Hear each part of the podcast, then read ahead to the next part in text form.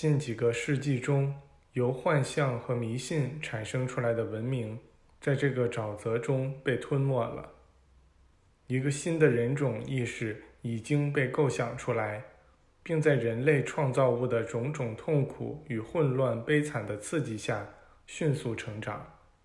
的确，这场新生前面的门是大大敞开的。我们唯一能给出的建议就是，在宇宙之道上前进，将自己提升到更高的意识层次上去。在大宇宙的振动系统中，只有一种思想是被禁止的，就是使人类种族固守其信仰，拼命抓住其妄念，再也不愿把过去抛弃的那种思想。如果是那样的话，人类就无法参与宇宙思想的扩展运动了。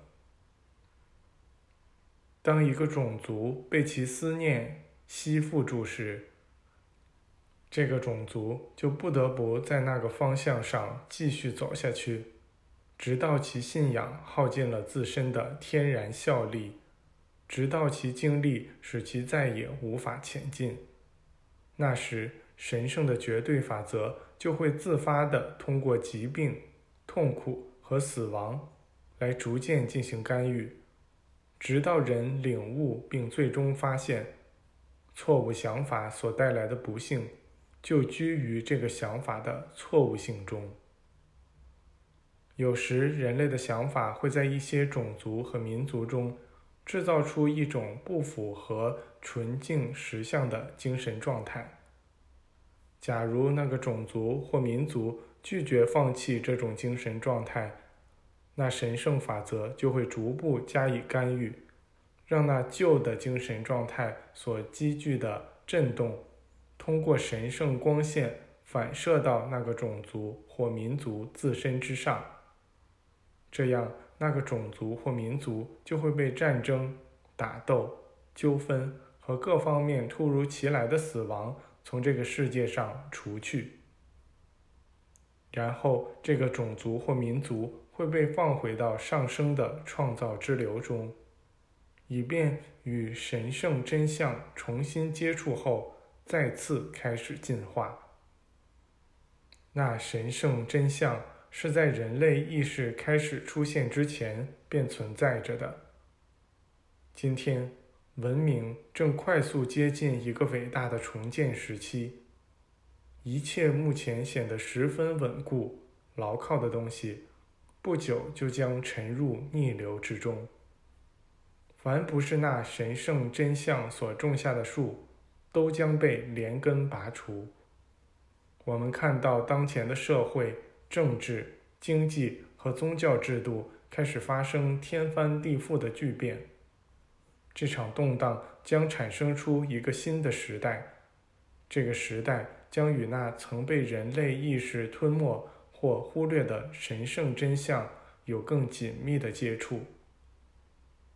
这神圣真相。仍保持着他那专注、仁爱、光辉的慈悲，他在等着人们意识到，他们的意识可以领会那些永恒的事物。人类正在从上一代的童话中醒来，新一代觉醒于一种灵性的个性与辨别力中。对他们来说，所有从前的故事都不再有什么用处了。幻象、传统和迷信的终结就要到来，建立在他们之上的文明也快要终结了。从前的偶像适合于天真幼稚的意识，而这意识现在走进了死胡同。